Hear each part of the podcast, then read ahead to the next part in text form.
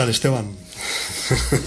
Estamos aquí en esta sesión de El Loco en Radio Contrabanda, como sabéis, en el 91,4, como cada dos viernes. Esta noche, bueno, esta noche más bien para ser, para ser claros, estamos aquí a media tarde en, el Vendrey. Esta sesión la escucharéis no en directo, por lo cual no podréis en este caso llamar.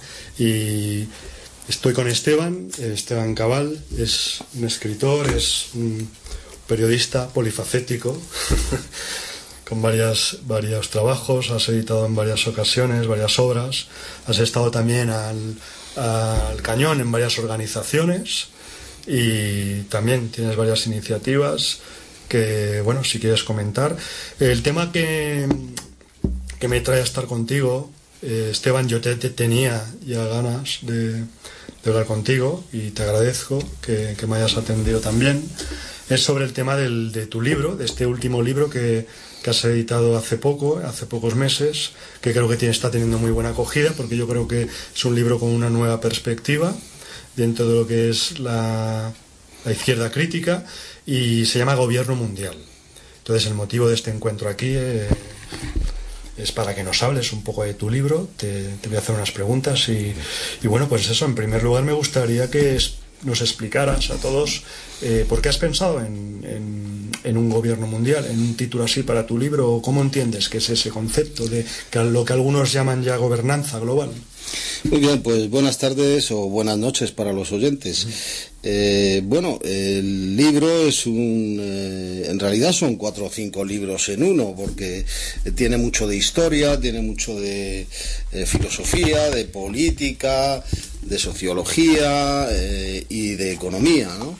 y bueno, en realidad pues es un libro que trata sobre el proyecto político de la élite plutocrática, digamos, de los poderes fácticos financieros, eh, que se conoce como Nuevo Orden Mundial y es el establecimiento de un sistema de poder planetario global, eh, un sistema de gobierno mundial que eh, ellos intentan establecer desde hace pues casi 300 años, ¿no?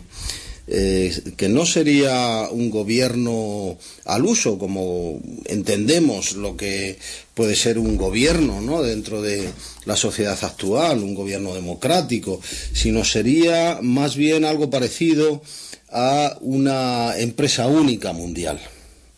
Eh, yo creo que, bueno, el libro nace de una curiosidad natural, ¿no? Cuando tú cambias de domicilio, llegas a un eh, municipio nuevo, por ejemplo, y pues te, te interesa saber pues eh, quién manda allí, ¿no? Cuáles son los, los poderes reales, quién es, eh, eh, quién es el alcalde, qué proyectos tiene, quiénes son los, las fuerzas vivas, los poderes fácticos, quién está detrás del poder aparente. Pues nace, es una investigación que me ha llevado seis años, es muy exhaustiva, el libro tiene 400 páginas y está lleno de información, es un libro muy intenso, y nace de esa curiosidad natural, ¿no? Por saber quién realmente gobierna el mundo, o sea, quiénes son los verdaderos amos del mundo, que no son los que los que eh, pudiera parecer eh, si solo atendemos a los medios de comunicación, ¿no? Yo creo que los medios de comunicación nos han hurtado una parte esencial de la realidad durante muchos años. Y, lo han hecho de una forma premeditada, ¿no? A propósito. Eh, porque los verdaderos amos del mundo no son los que nos imaginamos. Eh, son pues eh, una serie de familias, no muchas, que eh, tienen un poder inmenso y desde hace 300 años tratan de subvertir el orden establecido, en el sentido de que en este momento pues el sistema político que tenemos en, este planeta pues, eh, pues viene un poco de, de la Revolución Francesa y de la Guerra de la Independencia de Estados Unidos, ¿no? Es el sistema de las naciones-estado. Para establecer un gobierno mundial hay una premisa, hay un requisito previo que es eh, eliminar a, los, a las naciones-estado, a los gobiernos establecidos. Entonces, de alguna manera, en realidad, pues eh, estos banqueros internacionales que, que, son el, poder fáctico, el poder financiero real, eh, pues intentan subvertir ese orden establecido para establecer ese nuevo orden mundial del que nos hablan a menudo a través de las pantallas de televisión, eh, pues eh, vemos cómo se pronuncian continuamente presidentes de Norteamérica y de todas las naciones de Europa, eh, hacen alusión continuamente a un nuevo orden mundial, pero no nos explican en qué consiste. Y lo que intento en este libro es desentrañar eh, cuál es la verdadera naturaleza de, ese mm, proyecto de, gobierno mundial, ¿no? Podríamos hablar, tal vez, de tal y como decíamos antes, de que ellos usan el eufemismo de nuevo orden mundial en vez de hablar del imperialismo clásico. Sí, aquí hay... tú en tu libro, si no me equivoco, no hablas de que haya una conspiración secreta de los personajes que ahora estás hablando, sino que hay un desplazamiento de poder hacia entidades de que no son representativas, que son elitistas. Y esto es lo que la teoría social eh, ha elaborado eh, desde hace años también como teoría de las élites y también, eh, no sé si conoces Pareto y estos autores así más fascistas que también han teorizado mucho sobre lo que es la teoría de las élites. actualmente, supongo que estarás de acuerdo en que hay una suplantación del poder político. La mayoría de la gente piensa que todavía el poder político está en los estados o en los gobiernos, cuando ellos probablemente sean solo unos gestores de lo que es el poder auténtico. Tú no hablas de una conspiración secreta en este o como gobierno mundial, ¿o sí? Bueno, evidentemente estamos hablando de una serie de familias dinásticas que son por naturaleza conspiradores. Ellos vienen conspirando contra la humanidad y para establecer este sistema de gobernanza mundial desde hace aproximadamente 300 años. O sea que eh, yo creo que no mi obra no se puede eh, entender como un producto de lo que ahora se llama la conspiranoia, ¿no? Eh, porque yo me baso solamente en las eh, cosas que puedo probar, que tengo suficientemente contrastadas y tengo documentación para probar. Yo las afirmaciones que hago son perfectamente contrastables. Yo llevo 30 años ejerciendo la, profesión de periodista y me he especializado precisamente en, eh, en escudriñar toda esa parte que los grandes medios de comunicación ocultan, ¿no? Y sí, yo creo que sí que hay siempre ha habido una cierta conspiración para establecer ese nuevo orden mundial por parte de esta élite financiera eh, y, bueno eh, el proceso de globalización es un poco el resultado final de todas esas conspiraciones que han ido llevando a cabo estas familias que en realidad no representan tampoco el, poder global, en realidad representan el poder de Occidente, o más concretamente eh, el poder del mundo anglosajón, porque esto, eh, pues en realidad, pues es una eh, es una élite fundamentalmente anglosajona. Entonces, el proceso de globalización es el resultado de sus, eh, eh, de sus eh, trabajos conspirativos, en cierto modo, y el proceso de globalización básicamente consiste en dos cosas. En que las naciones-estado transfieran su soberanía a organismos transnacionales o multinacionales o sea, de alguna manera eh, obligar, y lo están haciendo, y es evidente, ¿no?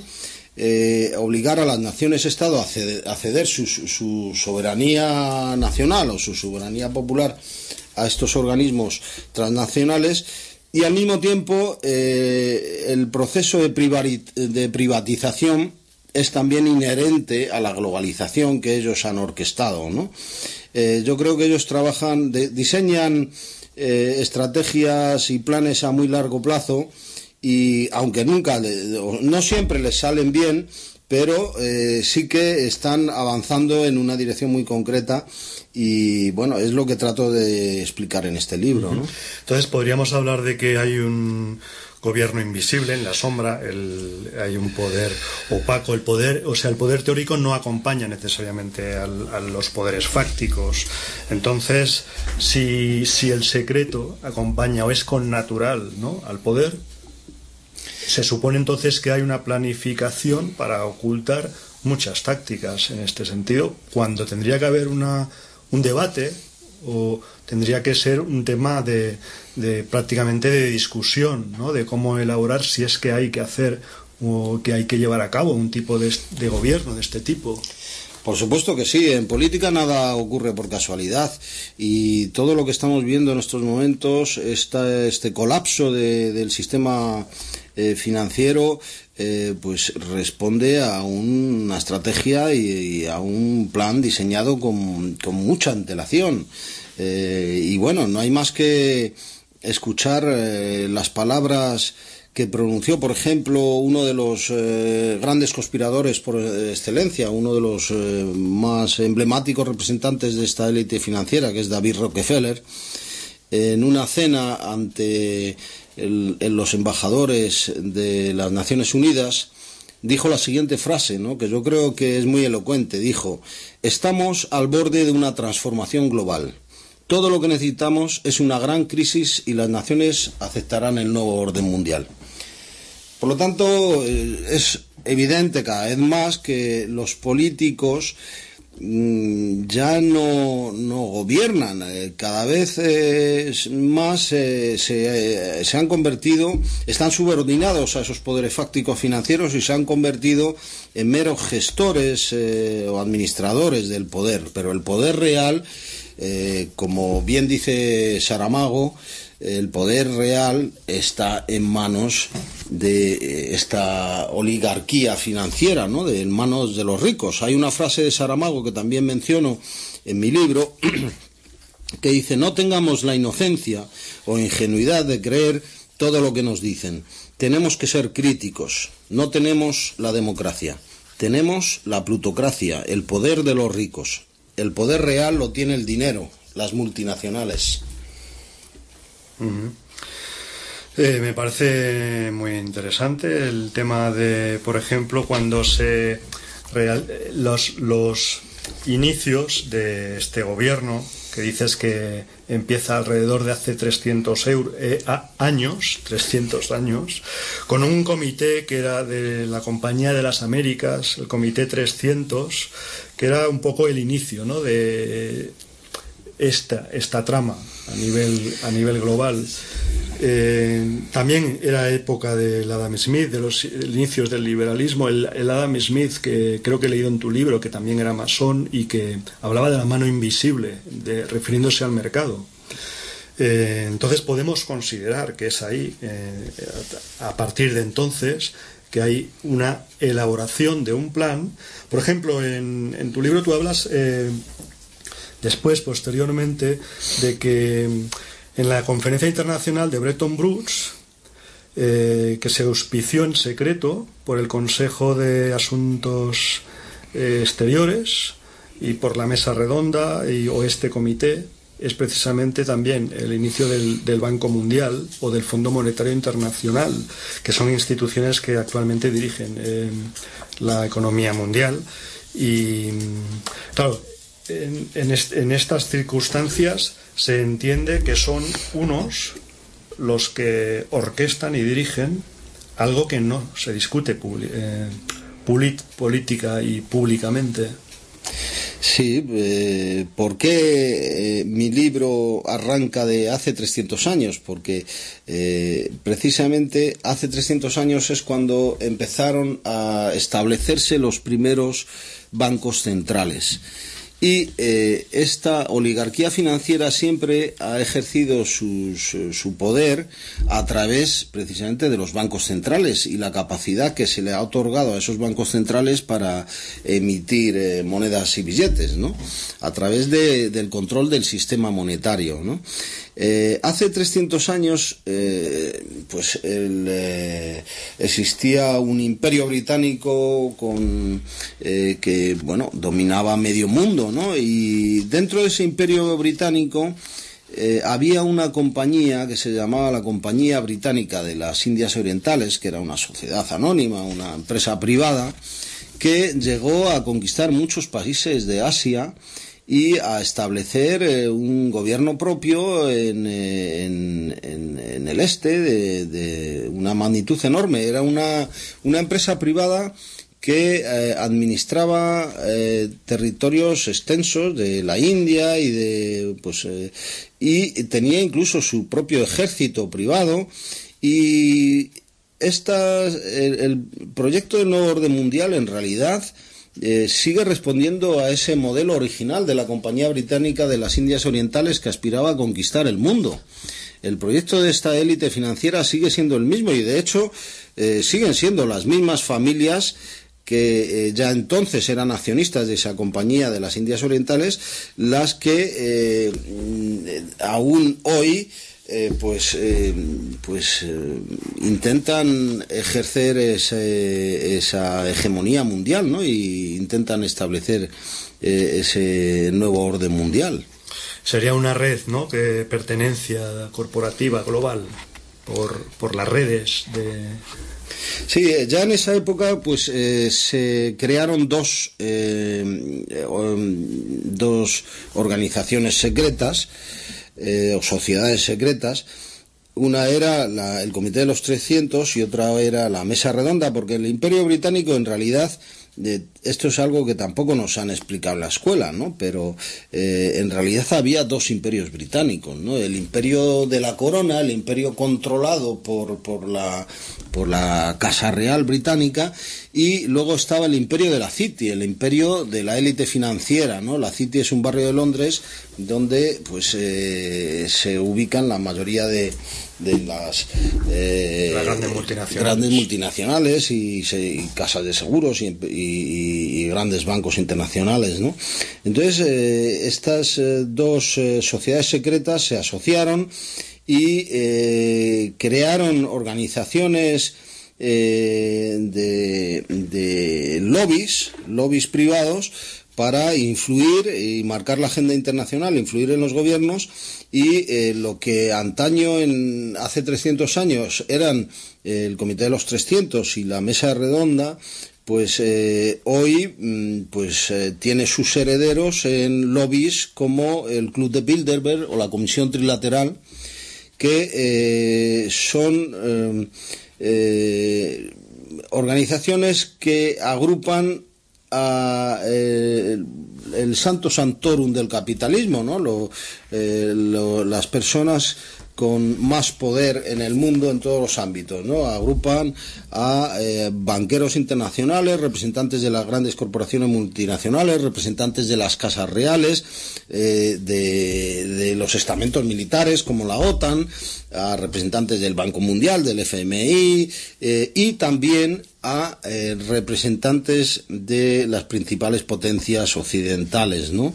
Y de alguna manera ellos, eh, pues eh, a través de estos lobbies, como el Club de Bilderberg, intentan llegar a consensos, llegar a acuerdos que luego son trasladados a las reuniones del G7, del G8, ahora del G20, y allí se oficializan. De manera que cuando los representantes de los gobiernos legítimos, entre comillas, se reúnen en las reuniones del G8, para eh, pues eh, aprobar eh, las, las a, tratar las, las, cuestiones más candentes de la agenda internacional y a llegar a acuerdos. Por ejemplo, el pacto fiscal. El pacto fiscal, si, si no me equivoco, también está auspiciado por uno de estos lobbies europeos, que del que tú hablas también en tu libro, que se llama Mesa Redonda de los Industriales, si no me equivoco. Ese es el lobby europeo. Sabes que en, que en el mm. Parlamento Europeo en la Comisión Europea, en toda eh, esta élite tecnocrática europea, mm. eh, Vicente Navarro habla ya en su último libro con con José Torres de, esto ya, también de este mismo lobby. Con Juan Torres. Sí, Juan Torres. Sí. Que hablan ya de que, bueno, hay cinco, entre 20.000 o no sé si 50.000 lobbies orquestando en, en, las élites europeas, en la Comisión, en, en el Parlamento, en, Sí, sí, en, son lobbies y en el Parlamento Europeo eh, organizaciones no declaradas, aunque entendemos que tendrían una entidad jurídica. Sí, los lobbies en el Parlamento Europeo eh, pues tienen un poder inmenso, ¿no? De manera que condicionan continuamente las decisiones que se toman en, en, ese Parlamento que supuestamente tendría que ser eh, representativo de los intereses de, de, los pueblos de Europa, pero eh, en la práctica, y yo creo que es cada vez más obvio, pues eh, lo que representan son los intereses de estas grandes corporaciones multinacionales y de este, de este cártel de banqueros internacionales, ¿no? Sí, bueno, de, esto podemos hablar luego más tarde, si te apetece, sobre el, el poder, ¿no? Si es oculto de estos lobbies que no, no aparecen en la escena pública. Y, y, para seguir me gustaría hacerte alguna, plantearte alguna cuestión sobre el tema metodológico que hay, que hay en tu libro. Eh, por ejemplo, cuando, cuando yo cuando cogí tu libro al principio me chocó un poco, no sé si te lo habrá planteado alguien, pero me, el hecho de no encontrarme la típica, la típica bibliografía por orden alfabético atrás o que te orienta sobre el, el, el, cuerpo teórico ¿no? que acompaña a un libro de esta dimensión, como es el el, que, el que has escrito. Entonces, por la cantidad de referencias y de datos que hay en tu libro, pues claro, por ejemplo, hay algunas citas de las que hablas que me queda ahí esa duda por la cual, pues, me falta esa referencia, si no académica, si científica. Por ejemplo, cuando hablas de lo que hemos estado diciendo, de la mesa redonda, del comité de los 300 que gobernaron allí entonces la City, y claro, ¿qué hay escrito de esto? ¿Por qué la academia, si es o ha sido de izquierdas, ¿por qué no ha investigado esto antes? ¿Por qué hay que esperar ahora a cuando hay una crisis de estas dimensiones en un país en el que se dice que tenemos más policías que por habitante que en toda Europa y en el país también, que según lo que estoy leyendo últimamente, más desigualdades hay en la Unión Europea, ¿por qué estas cosas no se han dicho antes? O este tipo de cosas, desde una izquierda, si no académica, no sé, un poco crítica. O... Claro, entonces en este caso, en este tema, con las citas, me pierdo un poco, no sé. Sí, eh, mucha gente me, ha dicho eso, que echa a faltar al final del libro un índice bibliográfico, ¿no? Y eh, pues tiene una explicación muy sencilla. Eh, el libro hace referencia a cientos de autores y a cientos de de obras escritas por estos autores. No las he referenciado en un listado aparte porque entonces el libro, que ya, ya es demasiado extenso, tiene 400 páginas, pues ocuparía 60 páginas más. Eh, y el motivo es que cuando menciono una cita de un autor, eh, hago referencia a, una obra bibliográfica, ya la cito en el propio texto. Y lo de incluir un orden, una lista bibliográfica al final del libro, creo que se va a convertir en algo del pasado, porque ahora mismo ya con una herramienta como eh, Internet y como Google, eh, pues basta con tener el nombre del autor y el, y el título del libro al que hago referencia para si te interesa seguir investigando y conocer más sobre el asunto, eh, pues eh, a través de Internet es muy fácil. Eh, yo creo que la, bibliografía ya está incluida en el propio texto. y como te digo, pues tiene casi un millar de eh, referencias bibliográficas. Es un libro que es, eh, está muy, muy documentado y es fruto de seis años de investigación y me he tenido que leer pues más de mil obras diferentes sobre estos temas, eh, en su inmensa mayoría en inglés, porque apenas existe literatura en castellano sobre este tema. y sí, es un libro que tiene eh, es crítico hacia la izquierda tradicional, la izquierda clásica, eh, y yo creo que es eh, razonablemente crítico porque mm, de alguna manera pues hay una cierta complicidad de esa izquierda tradicional por la ocultación de la que hemos sido víctimas durante tantos años. ¿Cómo es posible que un lobby como el Club de Bilderberg, que, que cómo se entiende que que, que, el Club de Bilderberg, por ejemplo, haya permanecido en secreto durante más de medio siglo y que aun sabiéndolo los eh, grandes líderes internacionales de la socialdemocracia y, y de, la izquierda, entre comillas, eh, nos lo hayan ocultado. O sea, yo entiendo que nos lo oculten los grandes banqueros internacionales, pero que nos lo oculte los líderes de la izquierda, pues es algo que no se entiende. De la misma manera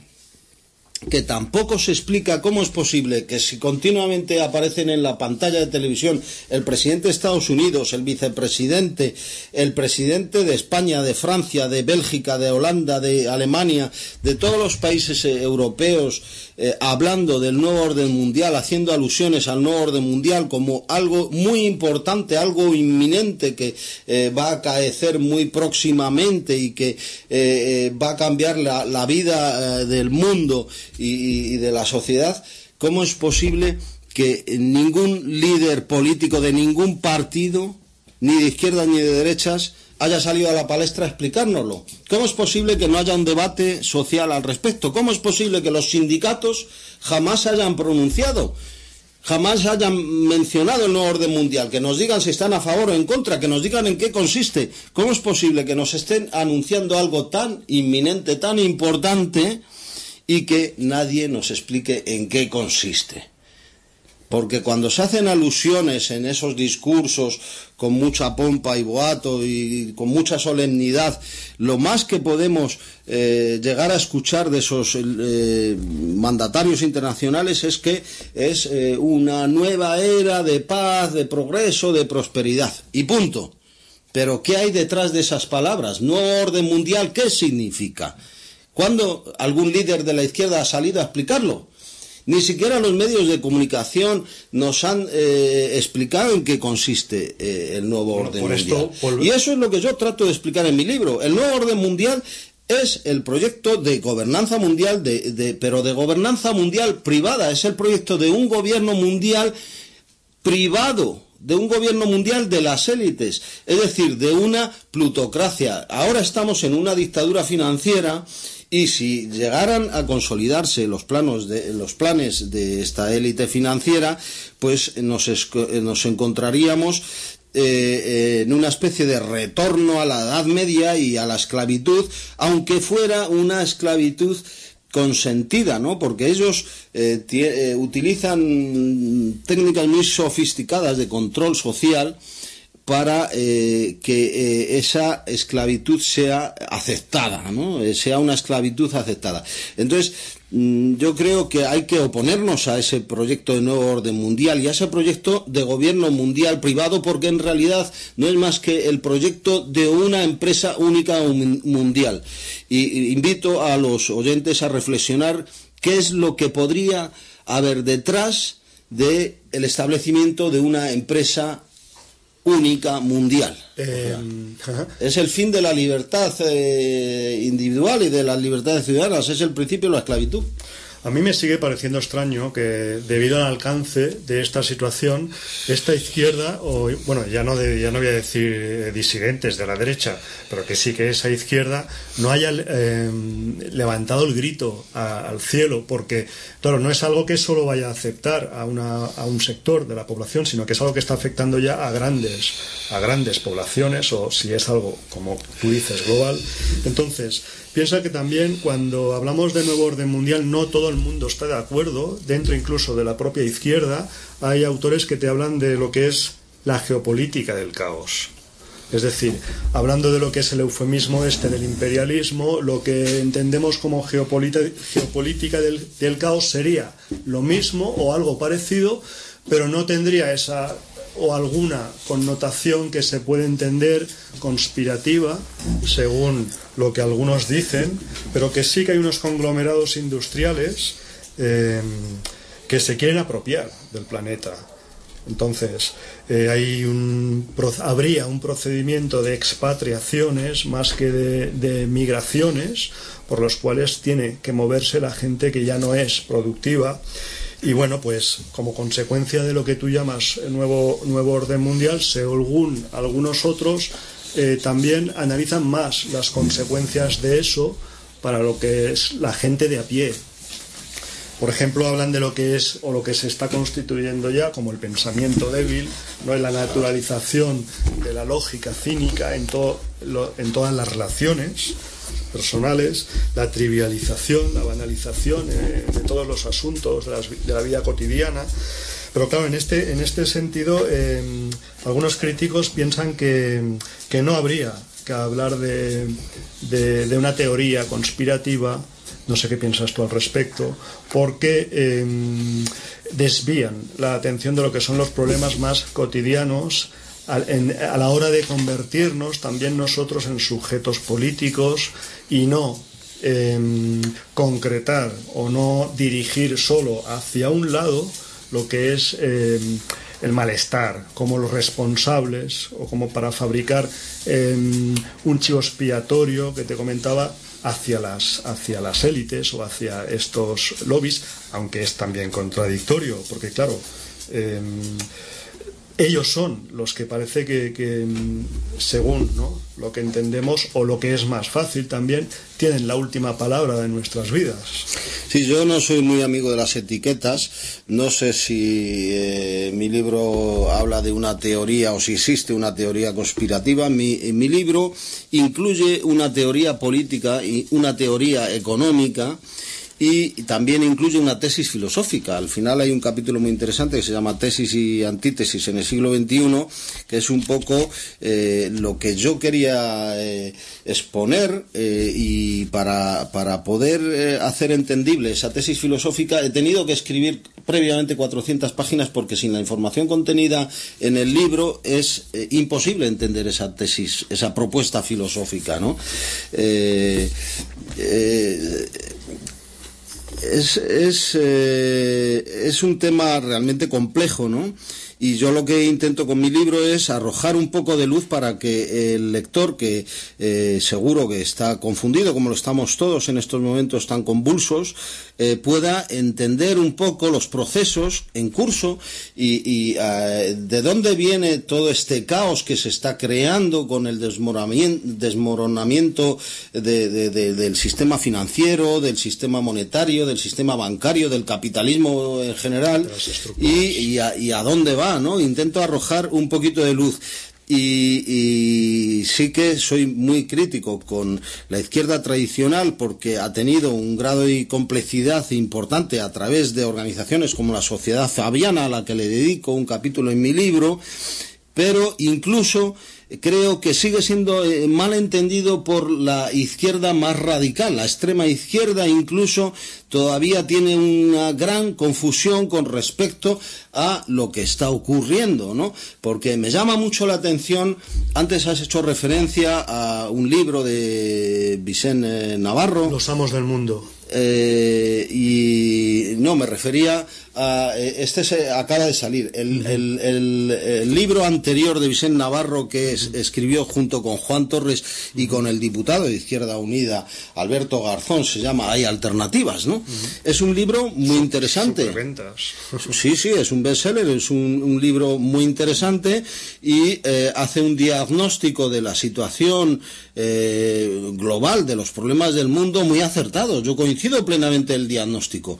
Pero claro, cuando llegas al final del libro, resulta que te encuentras con un capítulo que se llama 115 propuestas concretas y la, la, propuesta número uno dice establecimiento de un gobierno mundial. Digo, bueno, entonces eh, eh, esta gente es que no ha entendido nada, no ha entendido nada. ¿Cómo pueden proponer un gobierno mundial en un mundo con un equilibrio de poderes como el actual que de, solo podría ser un gobierno plutocrático, un gobierno en manos de las élites financieras, un gobierno privado. Es una propuesta absolutamente irracional y absurda. Y además es que no me cabe en la cabeza como líderes de una supuesta izquierda eh, radical pueden llegar a, decir semejante barbaridad. Curiosamente, un amigo mío que es el que me ha, ha, diseñado la portada de mi libro, él es vasco, es de Bilbao. El otro día coincidió en un meeting en, Bilbao con Alberto Garzón, uno de los tres autores de este libro, Hay Alternativas, y le preguntó, oye, ¿cómo, cómo es que eh, eh, habéis propuesto en el libro un gobierno mundial? Y Alberto Garzón, ¿sabes qué le dijo? Le dijo, no, perdona, es que eh, en el libro pues, somos tres autores y esa parte no la he escrito yo. Yo no estoy de acuerdo con un gobierno mundial. Pero bueno, es que tú firmas el libro, estás haciendo una propuesta concreta que es un gobierno mundial y sin embargo él dice, no, pero a pesar de eso yo no estoy de acuerdo. Entonces, ¿en qué quedamos? Eh, yo lo que intento es alertar a la gente para que no caiga en esa trampa. Un gobierno mundial en este momento es una amenaza global para toda la humanidad, es peligrosísimo. Y además te voy a explicar una cosa. Eh, yo creo eh, que es, un libro, mm, no es un libro catastrofista y, no, no sale uno con una sensación pesimista después de haberlo leído, entiendo yo, porque abre muchas ventanas a la, a la esperanza. En mi opinión, eh, la élite financiera no tiene cada vez más poder. En este momento tiene menos poder de lo, del que tenía hace unos pocos años. Y hace unos pocos años, cuando en el 89 cayó el muro de Berlín, parecía que la humanidad se, encaminaba hacia, hacia eh, un mundo eh, unipolar, ¿no? Después de la caída de la Unión Soviética parecía que eh, la hegemonía de, lo que representa Estados Unidos, el, capitalismo de Occidente, pues iba a ser algo eh, pues eh, incontestable, ¿no? sin embargo, no ha sido así. No ha sido así porque ha habido en el proceso de globalización un efecto colateral que ha sido el, surgimiento de los países emergentes, lo que se conoce como el BRIC. El BRIC son las siglas de Brasil, Rusia, India y China. Pero no son solamente estos cuatro países, sino que hay toda una serie de países muy poderosos en el mundo que eh, están alineados en ese nuevo polo de países emergentes que están fuera de la órbita que controla estas élites financieras que, como te he dicho antes, son básicamente anglosajonas. Es decir, que después de la caída del muro de Berlín, lo que ha venido no es un mundo unipolar, sino un mundo multipolar, un, mundo como mínimo bipolar.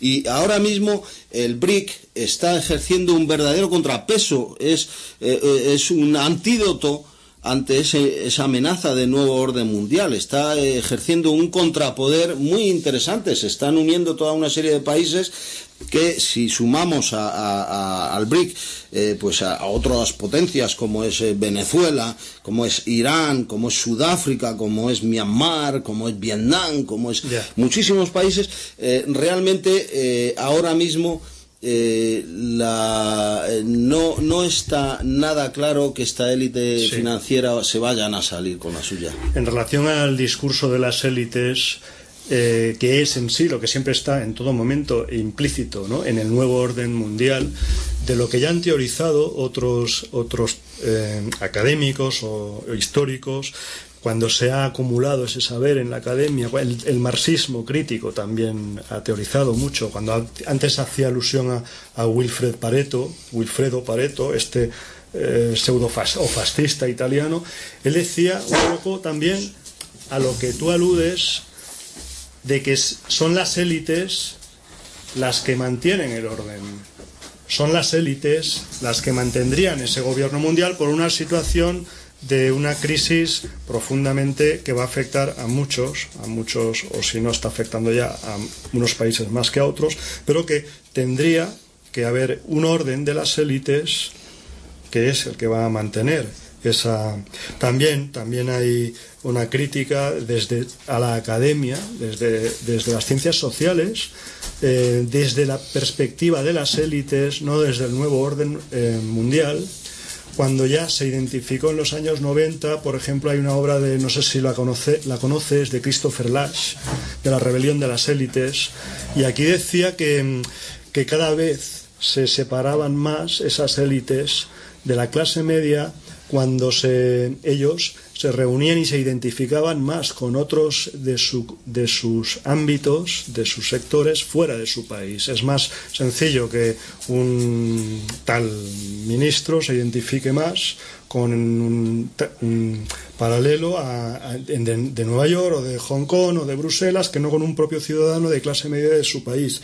Entonces, claro, es otra perspectiva cuando te hablan de lo que es el principio elitario de las élites que está sustituyendo ¿no? lo que era la lógica esta racional de Weber, de, los sociólogos que hablaban de, la perspectiva más racionalista no conspirativa, sino más racionalista de la, que ha ido acompañando a la izquierda en la academia, de esa legitimidad por el carisma que era la racionalidad de entonces claro cuando estamos hoy asistiendo a una concatenación según algunos de lo que consideran eh, una conspiración de conspiranoicos según lo que algunos han llegado a decir entonces claro te llegan eh, según qué, mensajes de las élites o del nuevo orden mundial o de estos clanes dinásticos, ya no vamos a llamar ni vamos a aludir a lo que hablábamos antes de los reptiles em, bávaros o ufólogos. O... hay una mezcla aquí entre ocultistas, entre derechistas. Claro, entonces hay una confusión al respecto teórica, ideológica, que confunde, confunde a mucha gente porque cuando hablamos de metodología, Esteban, claro, ahí hay un problema también en las fuentes y en la fiabilidad. Por ejemplo, no sé tú qué pensarás, pero cuando has dicho lo de Internet, claro, el mundo de la blogosfera y la credibilidad que se le da a cierta información, pues tiene que ser muy, muy cautelosa. Entonces, bueno, no sé si se puede inferir en, cuando hablamos de orden mundial a ciertas informaciones cuando mm, tenemos que entender que hay un arquitecto del universo, según los masones, o cuando, bien, se puede hablar de un, un, desorden ruin, ¿no? pero desde dentro de la academia, no desde... Claro, no es que yo defienda a la academia, simplemente estoy poniéndome en lugar de algunos teóricos críticos que han trabajado esta perspectiva de las élites. Entonces, esta visión eh, que tú das en tu libro, yo la entiendo em, desde una trama eh, nueva, más objetiva, de otras fuentes que yo he consultado, por supuesto, y, es no hay que no hay que yo no creo que haya que acomplejarse porque también hay que tener em, pues las cosas claras y decir pues es una trama conspirativa que está hoy en la política y en ciertos ámbitos. Eso no quiere decir que sea una conspiranoia. No es lo mismo una teoría conspirativa que una conspiración. Bueno, yo creo que hay que desmitificar un poco a la élite financiera porque aunque es verdad que tiene a su servicio un inmenso poder a través de eh, organizaciones de, muchos tipos, organizaciones secretas, pero también eh, organizaciones transnacionales, incluso la ONU, el Banco Mundial, el FMI, tiene a su servicio los, eh, las grandes agencias de inteligencia del mundo, la CIA, el Mossad, los servicios secretos ingleses, etcétera, tiene a su servicio los grandes medios de comunicación del mundo, tiene a su servicio enormes institutos de investigación que eh, se dedican a, investigar sobre la guerra psicológica, el lavado de cerebro, técnicas de control y manipulación social, ¿no? De, eh, aunque tiene un inmenso poder, eh, cuando rascas un poco te das cuenta que esas élites eh, están un poco alejadas de la realidad,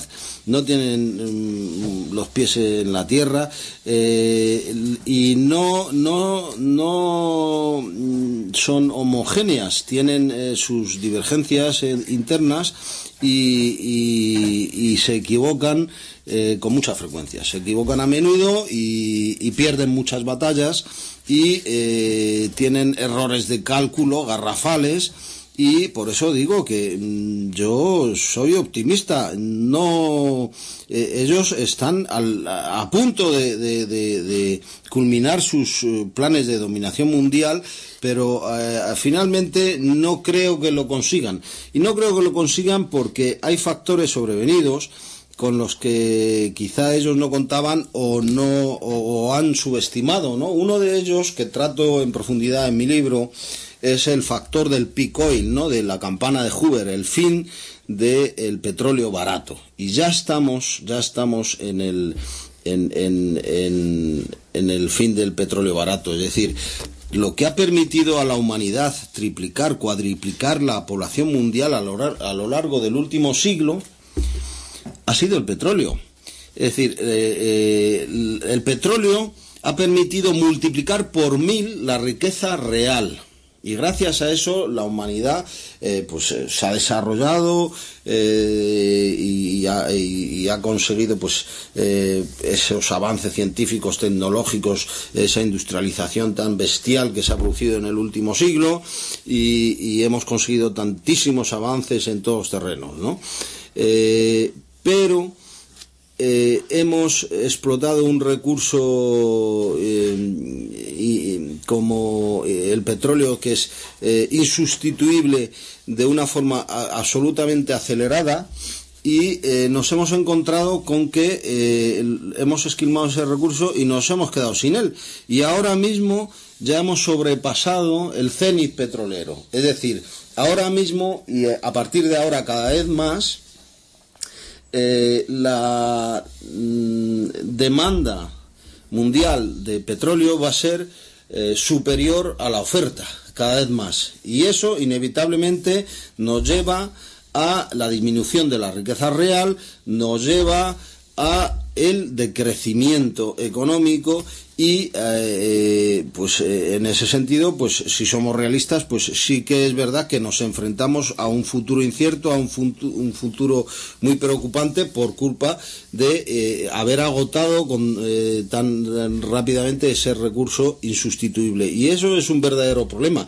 Y precisamente eso es una de las cosas que va a hacer que fracasen los planes de la élite plutocrática, porque eh, ahora mismo eh, el, control del petróleo es básico, la geopolítica se mueve en torno a ese eje. Las guerras que se producen en el mundo, casi todas tienen que ver con el control de los recursos naturales y sobre todo con el control del petróleo porque queda muy poco, para muy pocos años. O sea, Entonces eh, no eran las hipotecas basura.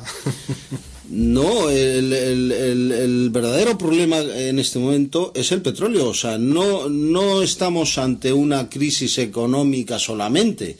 Estamos ante, ante una crisis sistémica que es económica, pero sobre todo es energética y es ecológica es, una, una crisis global, ¿no?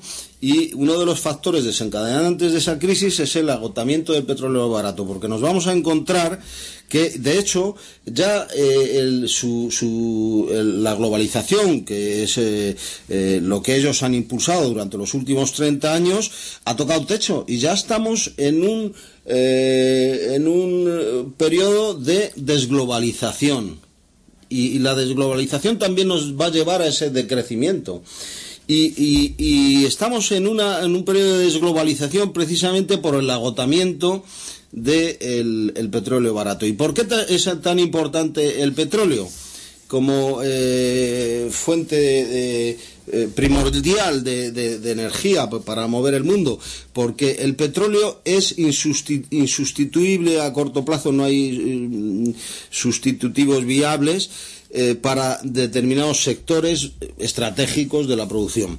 Eh, no es que nos vayamos a quedar sin poder encender una bombilla, o sea, no es que nos vayamos a quedar sin luz, porque sí que es verdad que hemos desarrollado energías alternativas, energía solar, energía eólica, etcétera, y eh, no es que vaya a haber escasez de suministro eléctrico. El problema es que hay cosas que no funcionan solamente con electricidad.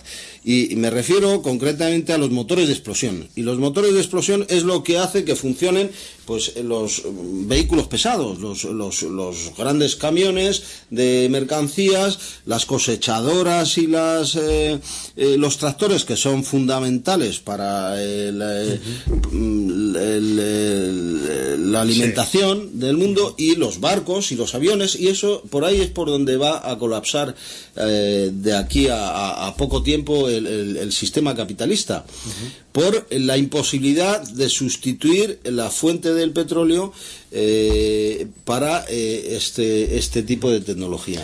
Si te parece bien, hacemos un paréntesis, un margen y ponemos algo de música y seguimos enseguida.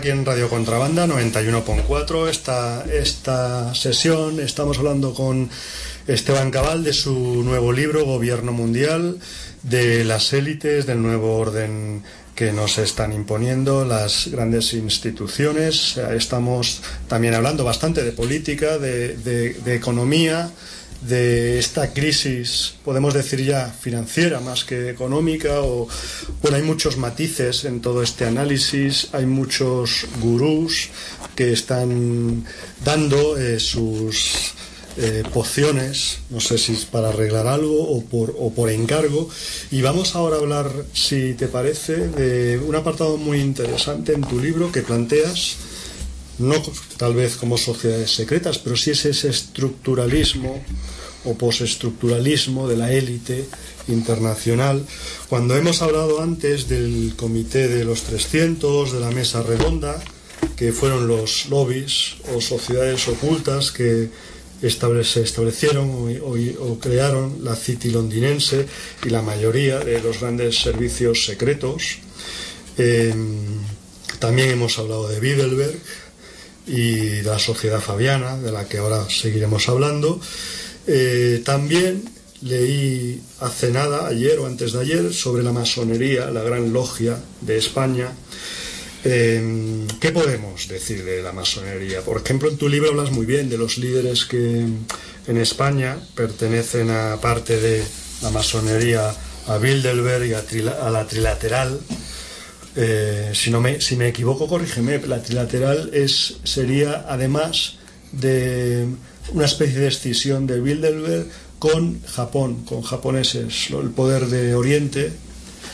Sí, la Comisión Trilateral se estableció pues en los años 70 a iniciativa de David Rockefeller, que fue el, alma mater, el fundador, el instigador del Club de Bilderberg en los años 50, porque Rockefeller consideraba que los trabajos del Club de Bilderberg no avanzaban con la celeridad necesaria, había que imprimir un mayor ritmo a ese proceso hacia el nuevo orden mundial. Entonces la trilateral pues tiene unos eh, un perfil muy similar al Club de Bilderberg. También agrupa a la aristocracia, a la oligarquía internacional, pero eh, tiene unas características específicas eh, porque no solo incluye al poder anglosajón sino también incluye a Japón sobre todo no al, Oriente, al poder de Oriente, ¿no? Eh, pero yo creo que el proyecto de la trilateral tiene más que ver con el establecimiento de un nuevo sistema monetario internacional. El objetivo de esta élite en, su camino hacia un gobierno mundial privado es eh, suprimir el dinero físico y crear una única moneda mundial. Ese es su verdadero objetivo. Y ese objetivo lo han establecido en, distintas fases y eh, pasa por crear primero, previamente, una eh, moneda europea única que ya prácticamente lo han conseguido con el euro, aunque han fallado con Margaret Thatcher que se negó a, incorporar a Gran Bretaña a la zona euro, eso fue un, un gran inconveniente para los planes de la élite, pero prácticamente lo han conseguido. Existe una moneda internacional europea que es el euro, entonces eh, ya tienen el euro quieren establecer una moneda americana que no sería el dólar, sino que sería una nueva moneda fruto de la fusión de los países integrados en el Tratado de Libre Comercio, que en este momento son Estados Unidos, Canadá y México, pero es posible ampliarlo a otros países también.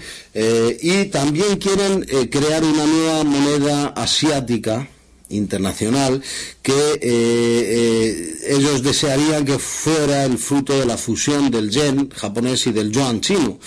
Pero ahí yo creo que lo tienen bastante más difícil, porque China no les está bailando el agua, no, no, no está bajo su control, eh, de manera que si ellos consiguieran, y esta es un poco la perspectiva de, de la Comisión Trilateral, establecer tres monedas de valor equiparable, una asiática, otra europea, y otra eh, americana, pues estarían ya muy cerca de conseguir su objetivo de establecer una moneda única mundial. ¿no? Y para ese objetivo también ellos tienen un instrumento del que se conoce poco y se habla poco, que es el Banco Internacional de Pagos, el Banco de Basilea, el BIS, ¿no? que es el banco central de los bancos centrales, digamos, ¿no? Eh, que controla pues eh, los bancos centrales más importantes del mundo. Y este tema es muy importante porque eh, aunque la mayoría de la población lo desconoce, eh, estamos, eh, como decía antes, en un proceso de privatización inherente a la globalización en todos los ámbitos. Se está privatizando la sanidad, la educación, todo se está privatizando, pero también se está privatizando el dinero. Y este es uno de los objetivos de la élite financiera, ¿no? Y de hecho ya lo han conseguido. El dinero ya ha sido privatizado en Estados Unidos, el dólar, que es eh, la moneda internacional desde el 44 con el establecimiento de las instituciones de Bretton Woods después de la Segunda Guerra Mundial, el dólar es una moneda privada porque la Reserva Federal de Estados Unidos, que es la que se encarga de su emisión, es un consorcio de 12 bancos privados. Eh, y aunque la gente pues eh, ignore este dato, pero es muy importante, es una moneda que ponen en circulación eh, empresas privadas y se lo prestan al gobierno a cambio de un interés. Entonces, la Reserva Federal de Estados Unidos, es decir, los, los grandes banqueros internacionales están obteniendo un beneficio neto en concepto de intereses de 150 mil millones de dólares anualmente por eh, la emisión del dólar, ¿no? por la fabricación de esa moneda. Pero es que eh, en Europa están copiando el mismo sistema. Exactamente lo mismo. Ahora mismo, cuando se habla del el rescate de España y tal, en realidad lo que eh, estamos hablando es de la privatización del dinero. ¿Qué es eh, lo que está ocurriendo, que se nos está ocultando? Es que aquí hay un tratado de Maastricht que en su artículo 104 y ahora un tratado de Lisboa que en su artículo 123 prohíbe al Banco Central Europeo prestar dinero directamente a los gobiernos. Entonces, el Banco Central Europeo solo puede prestar a los bancos privados. Entonces, los gobiernos cuando necesitan financiación tienen que acudir a los bancos privados y pagar unos intereses abusivos. España está pagando un 6, un 7% cada vez que necesita financiarse a eh, entidades financieras privadas, cuando esas entidades financieras están recibiendo ese mismo dinero del Banco Central Europeo a un interés del 1% o incluso menos del 1%, de manera que esos bancos privados eh, están eh, obteniendo un beneficio del 5 o el 6% cada vez que prestan a, un gobierno europeo, cuando si el Banco Central Europeo es una institución pública, debería prestar directamente y a una tasa del 1% a, a los gobiernos. Entonces, eh, los bancos privados europeos están obteniendo un beneficio neto anual de 80.000 millones de euros gracias a ese sistema establecido en el Tratado de Lisboa, pero que se nos está ocultando. ¿Por qué eh, tenemos ahora un problema de, de, déficit público, de necesidad de rescate, de tal? porque eh, precisamente por eso la deuda pública viene de ahí, de la imposibilidad de que el gobierno se financie a través directamente del Banco Central Europeo. Entonces todo esto no es más que una gran estafa. Lo que están haciendo es convertir lo que era una deuda privada de los bancos españoles que se generó en los años de la burbuja inmobiliaria en una deuda pública con el cuento, con la excusa del rescate. El rescate a quien están rescatando en realidad no es a España, es a ni a, ni a Grecia, ni a Portugal, ni a Irlanda, es a los bancos privados. A Bankia es a los bancos privados, porque los, eh, eh, los bancos privados españoles eh, no pueden devolver el dinero que le prestaron los bancos internacionales en la época de, de la burbuja inmobiliaria. Entonces, si los bancos privados españoles quiebran, pues harían quebrar también a los bancos internacionales. Entonces se ha establecido ese sistema que en realidad es circular, que es toda una farsa, porque lo que, lo que, en lo que consiste en realidad el rescate es que los bancos internacionales prestan dinero a la Unión Europea para que la Unión Europea preste dinero a España a través del FROP para que el FROP preste dinero a los bancos privados para que los bancos privados devuelvan el dinero a los bancos internacionales. De, la, de manera que eh, ese dinero tiene el mismo origen y el mismo destino es que ni siquiera sale de caja en realidad, es todo ficticio. Es que es que eh, eh, eh, es, toda una estafa montada para convertir lo que era una deuda privada en una deuda pública. hablabas antes de la trilateral, cuando estamos comentando este, este tipo de organizaciones, en todo este entramado, por ejemplo, del Banco Malo, el rescate que hubo aquí en este país de Bankia, precisamente como en tu libro explicas que una de las personalidades habituales en la trilateral es, eh, Rodrigo Rato, que entre otros pues también eh, asiste Javier Solana, Joaquín Almunia, Josep Piqué, eh, Jesús Aguirre, el Duque de Alba, este ya fallecido, la Ana Patricia Botín, Abel Matutes, Emilio Ibarra, etcétera, etcétera.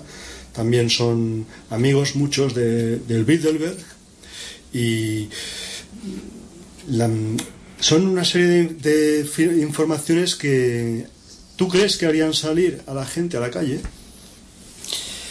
Pues hombre, yo creo que eh, la gente tiene que reaccionar porque eh, es tan descarado que estamos ante una estafa mm, monumental eh, y que si no reaccionamos a, tiempo nos podemos ver en la más absoluta miseria por culpa de, este sistema que han montado que se parece mucho a la típica estafa piramidal, a, lo que se conoce como el esquema de Ponzi, ¿no?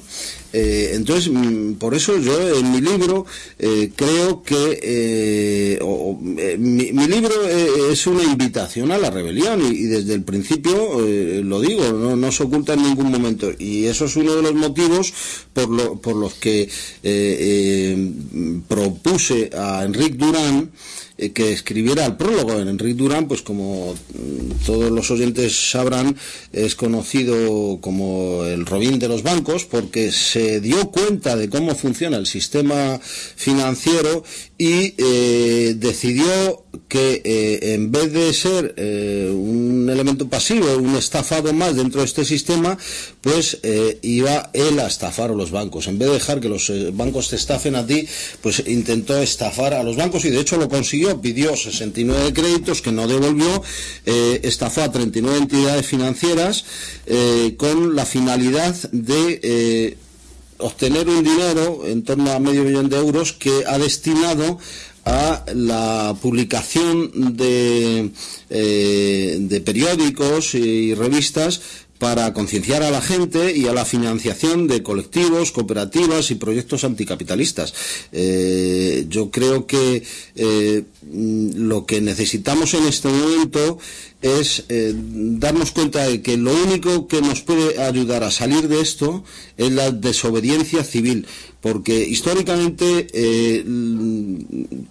lo que nos ha permitido siempre cambiar las leyes y establecer eh, un, o restablecer la justicia, establecer un sistema más justo, es precisamente las acciones, las eh, iniciativas de desobediencia civil. Si no llega a ser por la desobediencia civil, pues eh, en Estados Unidos, por ejemplo, los negros tendrían que seguir viajando en, en, los, en la parte trasera de los autobuses. Retomando el tema de tu libro en el que hablas de esta estructura de la élite internacional, globalista. Em, para, como, como, decíamos, hablar de la crisis hoy día es fácil, eh, más o menos, según para quién, pero claro, hablar de este tipo de temas, por ejemplo, de la Gran Logia de España o de la Logia Alpina de Suiza, o de lo que ahora comentamos de la sociedad fabiana, esa masonería invisible, o sea, ¿por qué crees que hay este eh, ocultismo detrás de la política en el que habrían estos grupos instrumentando, eh, conspirando, que hay gente que no cree que estén, porque es un fruto conspiranoico de, de intereses de la derecha, pero sin embargo son grupos que existen pero mm, de los que muy poco se habla o poco se sabe. Sin embargo, ahí está, ahí está, en tu libro lo explicas muy bien, por ejemplo, el, el Club de Roma y la masonería invisible, la que ¿Qué crees que tienen eh, un poder muy, muy, muy fáctico? Bueno, yo en primer lugar invitaría a los oyentes a no, no caer en la simplificación, porque es muy fácil atribuir todos los males del mundo, atribuir ese poder invisible, ese eh, eh, gobierno mundial en la sombra, a una determinada secta, a la masonería, a la, o a los judíos. Hay muchos autores que han caído en ese error. No es tan sencillo. Eh, evidentemente, pues eh, el, el movimiento sionista por ejemplo, y la masonería, pues han tenido un protagonismo muy importante dentro de, del proyecto de estas élites financieras, ¿no? Y siguen teniendo un peso muy importante. Pero no, no es que el mundo esté gobernado en la sombra desde el sionismo, la masonería, ni mucho menos, ¿no? Eh, estas élites financieras, eh, hay, hay masones, hay, hay judíos, sionistas, eh, pero no solamente hay eso.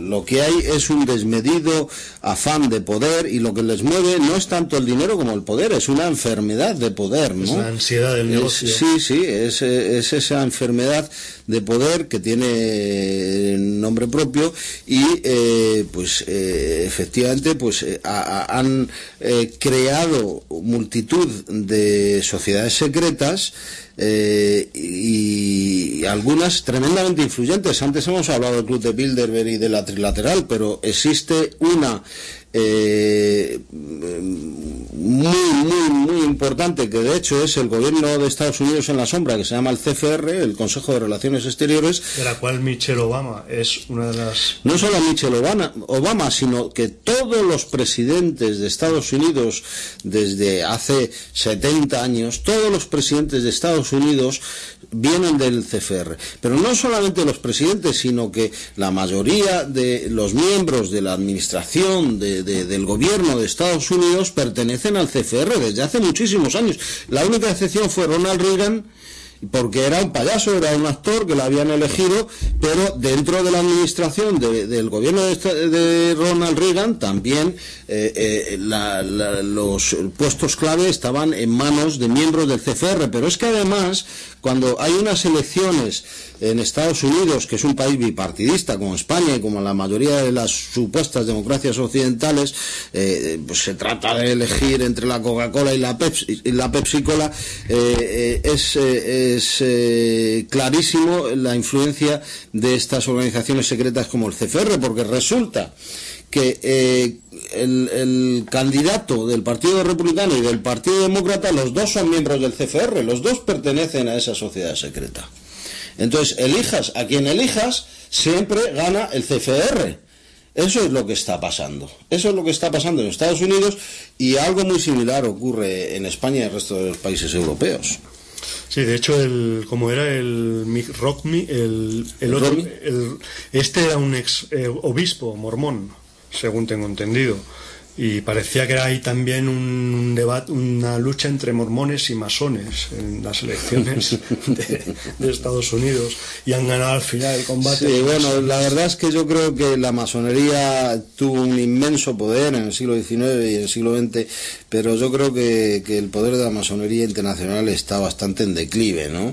Y bueno, sobre todo en Europa, en Estados Unidos y en Inglaterra todavía conserva muchísimo poder y en Estados Unidos tienen millones de miembros, pero en España pues actualmente deben ser 5.000 cuando llegaron a ser eh, muchísimos más, ¿no? Y a tener una influencia tremenda.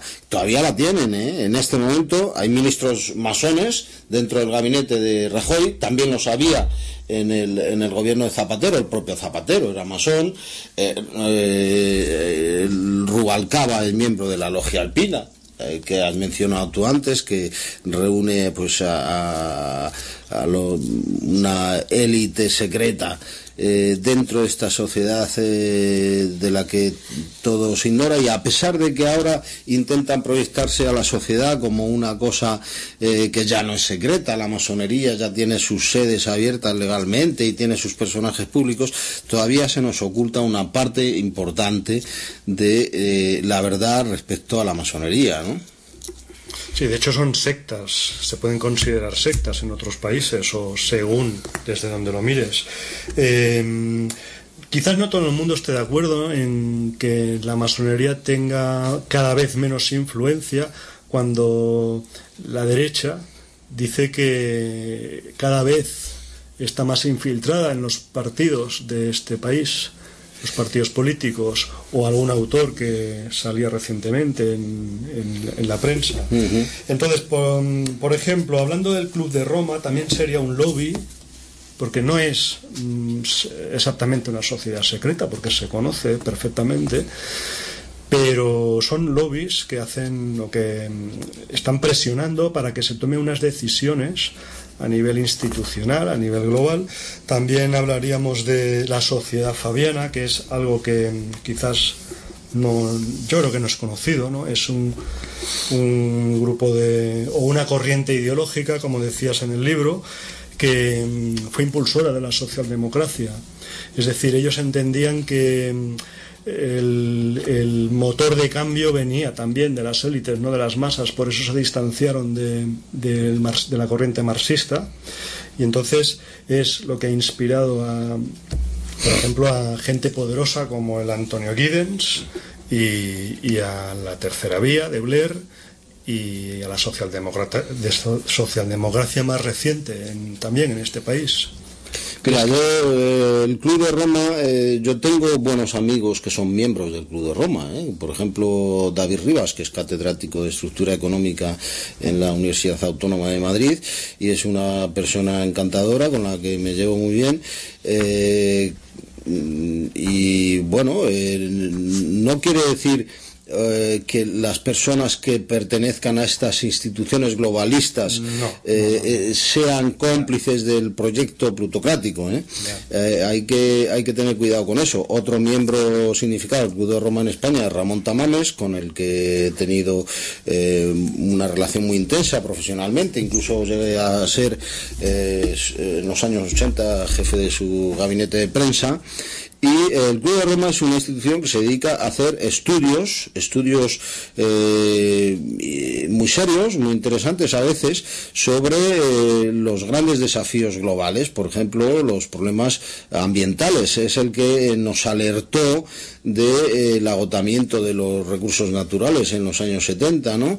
los primeros que pues empezaron a, divulgar una, una, cierta literatura que hicieron concienciar eh, a, la humanidad de los problemas eh, ecológicos y de la amenaza de una crisis ecológica global.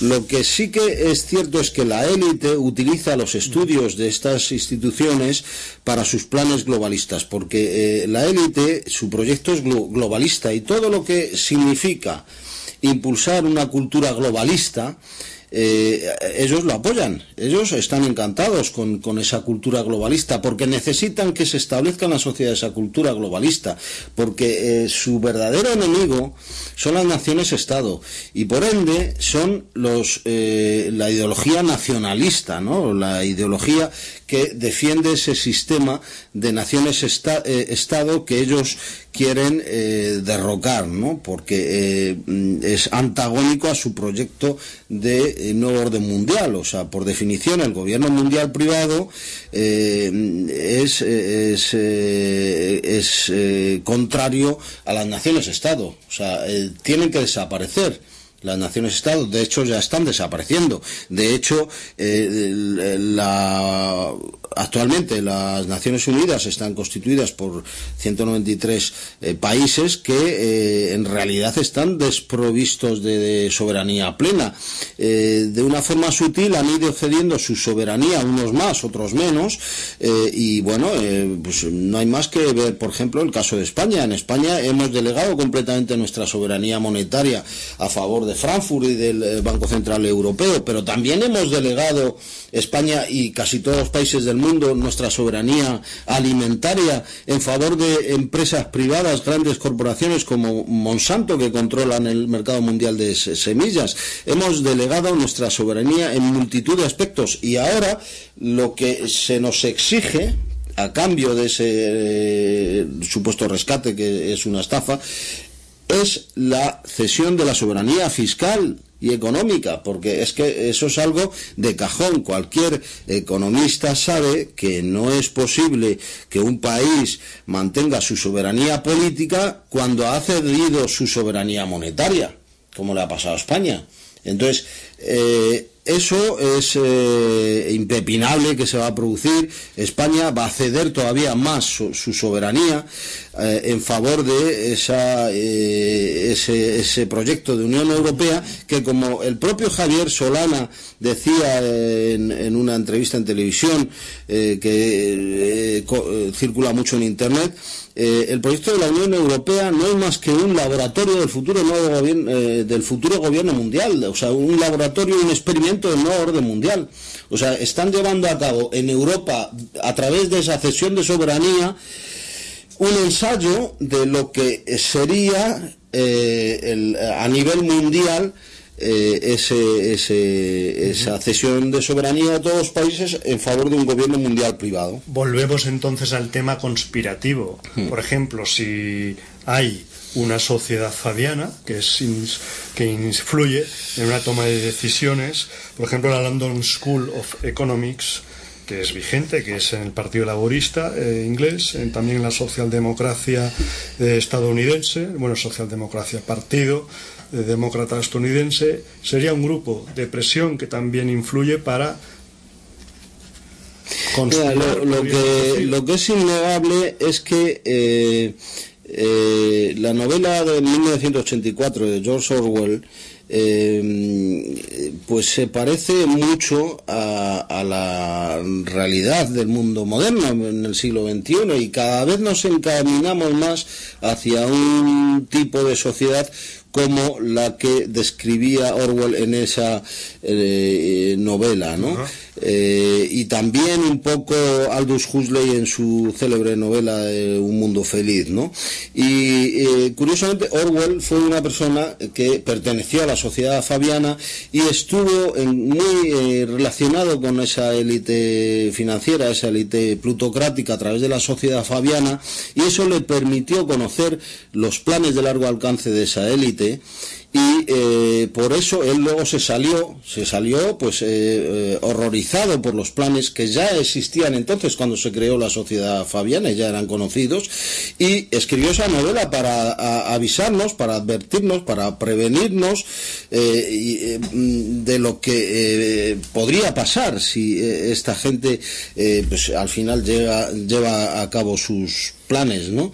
Eh, la sociedad fabiana ha tenido y sigue teniendo una eh, enorme influencia en la escena internacional, en la política sobre todo en los países occidentales eh, y pues es una corriente política que surgió un poco como heredera del, socialismo utópico y que tiene mucho que ver con la creación del Partido Laborista Británico y del Partido Demócrata de Estados Unidos, ¿no? Y luego se ha extendido en general a toda la socialdemocracia europea. De hecho, pues los últimos presidentes eh, socialistas, entre comillas, que ha tenido España eran fabianos y la, mayoría de los líderes eh, europeos han sido fabianos.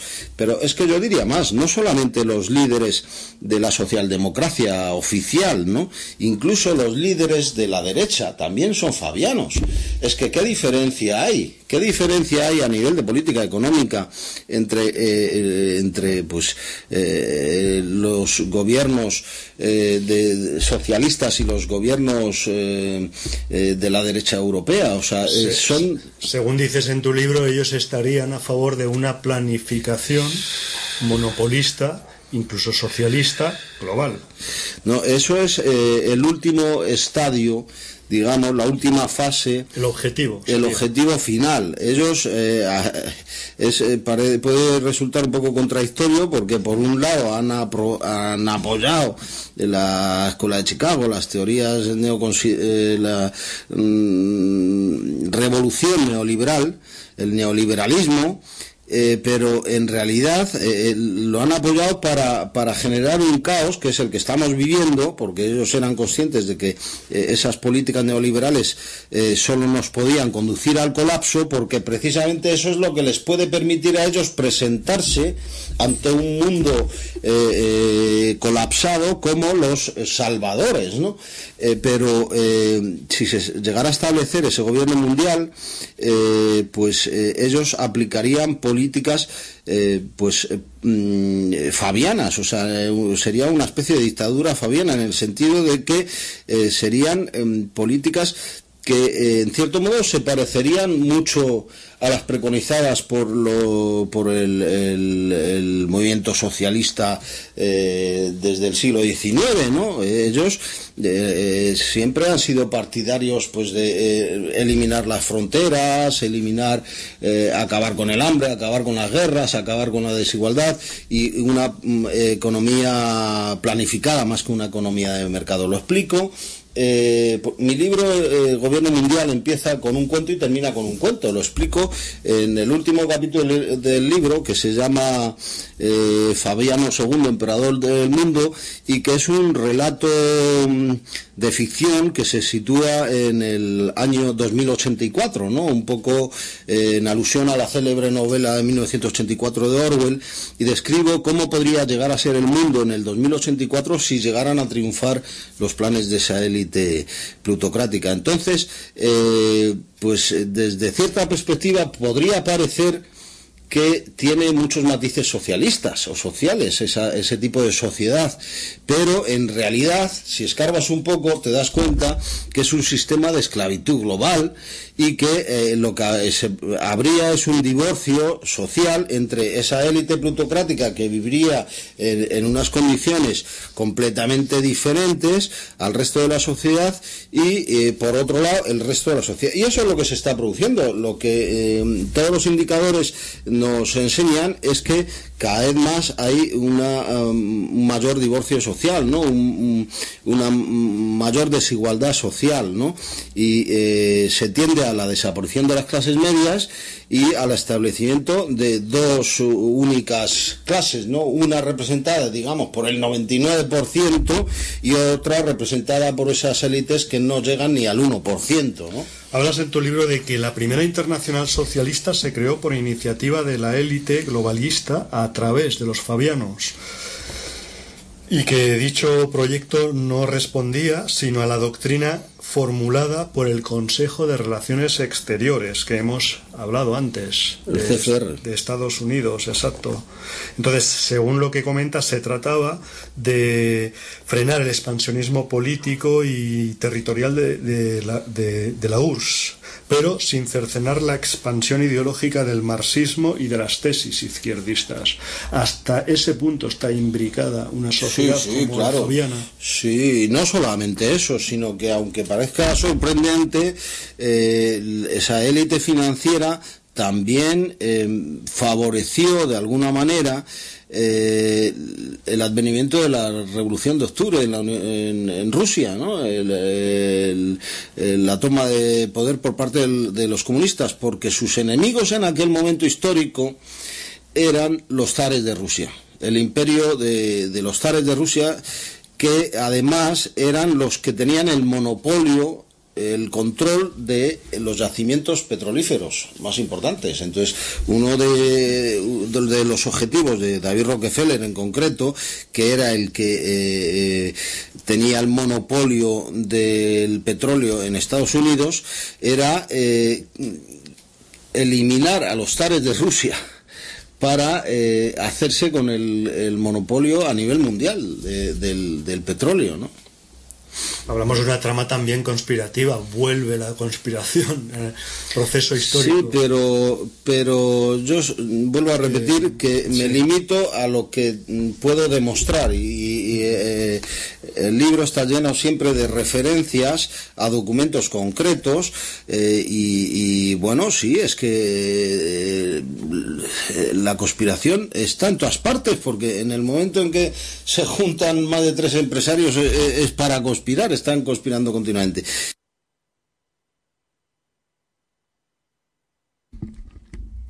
Pues eso, hablando del sentido mágico, no, hablando del sentido mágico del dinero, de que la gente hace eh, muchas cosas pensando que tiene ese dinero y cuando realmente es un acto de fe, es creer en un ritual que, a veces hasta tú mismo dudas de que te lo estés realmente creyendo. Tú mismo te lo puedes poner perfectamente en duda si es dinero lo que tienes realmente en tu cuenta, por ejemplo. ¿Ese, ese dinero circula realmente? Eh bueno, como te decía, el dinero ahora mismo se ha, se ha convertido en algo absolutamente virtual. Eh, en su inmensa mayoría se trata de dinero pitagórico, de dinero que solo existe en las pantallas del ordenador. El dinero físico en realidad solo representa pues eh, escasamente un 5% del dinero total que existe en el mundo, ¿no? Eh, y, eh, el dinero, la, masa monetaria, pues es como 15, 20 veces eh, mayor de lo que es la riqueza real. Es decir, que con el dinero circulante en este momento se podría comprar varias veces todas las mercancías, todos los bienes y servicios que existen en el mundo varias veces. Entonces, se ha convertido en algo que ya no sirve para medir la riqueza real como antes, ¿no? En algo, pues, eh, bastante misterioso que, y, difícil de definir. ¿no? Eh, es evidente que es eh, eh, insostenible el sistema monetario actual y que hace falta un, nuevo sistema monetario que represente, como ocurría antes, a la riqueza real. Ah, hay propuestas de volver al patrón oro y desde mi punto de vista son bastante utópicas, ¿no? Porque las reservas mm, de oro que hay en el mundo que eh, son mucho menores de lo oficialmente declarado y eso es algo que está absolutamente demostrado. Casi todos los bancos centrales mienten acerca de, sus verdaderas reservas de oro, que ya son muy escasas en los bancos centrales, eh, pues no permitirían eh, retornar al, patrón oro. Incluso si eh, repartiéramos todo el oro que hay en el mundo, ahora mismo pues no tocaríamos ni siquiera a 24 euros por cabeza, por persona, lo cual pues indica que es inviable volver al, patrón oro, al, respaldo eh, monetario del oro, ¿no? Entonces, em, yo eh, en el libro pues eh, ofrezco como alternativas la implementación de eh, sistemas que ya están funcionando en el mundo, que son una realidad en muchos sitios del mundo, una realidad exitosa incluso, incluso eh, aquí en España, ¿no? Que son las monedas alternativas y complementarias. Yo soy partidario de, funcionar. Eh, está funcionando. Está funcionando. De hecho, yo pertenezco a la Cooperativa Integral Catalana que trabaja con el ECO, que es una moneda social que además es intercambiable no solo aquí en Cataluña, sino en toda España, en toda Europa y en todo el mundo. Es una moneda internacional, porque como existe una red de monedas sociales ya muy consolidada en muchos países del mundo, tú puedes eh, con esta moneda eh, eh, usarla en, al margen del, sistema monetario actual, al margen de los bancos centrales y de sus monedas internacionales como el, dólar y el euro, puedes utilizarla en cualquier país del mundo.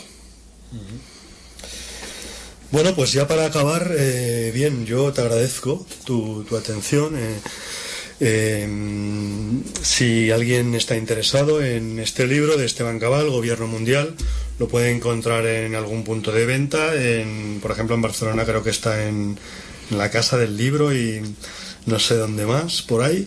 Y bueno, pues decirlo que es, es, un libro interesante, habla de estos temas que se puede profundizar más en estos temas.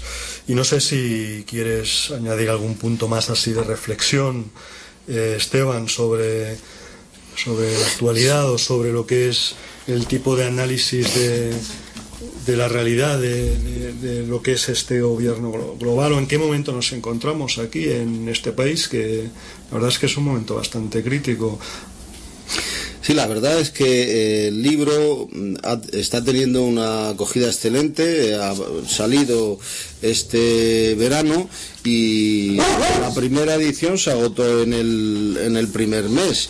Y eh, ahora ya está la venta la segunda edición y creo que se está prácticamente agotada, ya están eh, los editores imprimiendo la tercera edición y se puede encontrar en en muchas librerías eh, y en cualquier librería se puede pedir sabiendo el título Gobierno Mundial y el autor y la editorial Mandala eh, Mandala Ediciones que también tiene su propia página web y también se, se puede adquirir contra reembolso se puede solicitar a la propia editorial en eh, mandalaediciones.es a través de internet bueno, pues eso. Como veis, escuchábamos, hecho un repaso a lo que ha sido este, esta iniciación del, de lo que entendemos como gobierno del mundo, gobierno mundial, gobernanza global, eh, también haciendo una crítica a las conspiraciones, a esos elementos eh, criminales. Y pues si queréis eh, saber más del libro ya, ya os hemos hablado un poco de él y nada, pues espero que os haya eh, gustado la entrevista y hasta el próximo programa. Sí, sí, si queréis eh, saber más del libro, hay una página web del libro en el Facebook que se llama, bueno, eh, www.facebook.com barra libro gobierno mundial. Todo junto, libro gobierno mundial.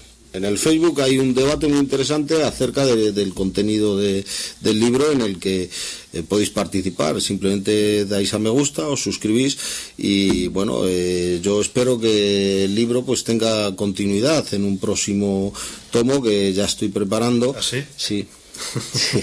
Yo me estoy despidiendo del programa y me hablas de, segundo tomo. ¿Cómo, hacemos esto? Eh, cuando salga pues ya haremos otra entrevista. Muchas gracias. De nada, ti.